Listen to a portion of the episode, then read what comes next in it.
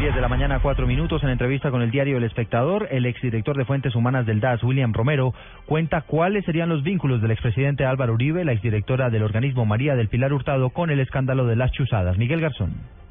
William Romero, ex subdirector de Fuentes Humanas del DAS y encargado de grabar a los magistrados de la Corte Suprema de Justicia, dio una reveladora entrevista al diario El Espectador. Romero aseguró que por orden de la exdirectora del DAS, María del Pilar Hurtado, se infiltró a la Corte e inclusive aseguró que recibió la orden de ubicar Fuentes Humanas y agentes de control para obtener información privilegiada en el Congreso y en las altas Cortes, que sería enviada al entonces presidente Álvaro Uribe.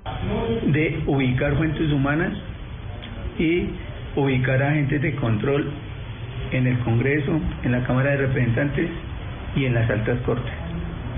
Situación que para el momento la Subdirección de Fuentes Humanas no contaba con esos recursos, ni de personal especializado, ni de gastos reservados para la, los gastos de operación que demanda toda operación de inteligencia. Romero aseguró que en su momento el mandatario se declaró satisfecho por los resultados de la operación.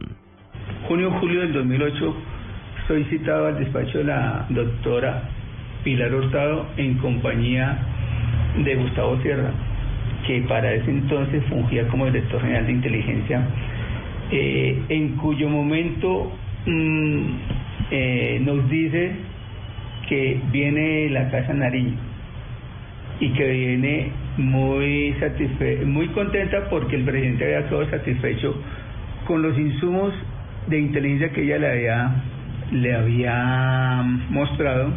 Romero además dio detalles de cómo comenzó a operar la Matajari dentro de la corte y aseguró que en el DAS ellos no recibían órdenes sino se las imponían. Miguel Garzón, Blue Radio.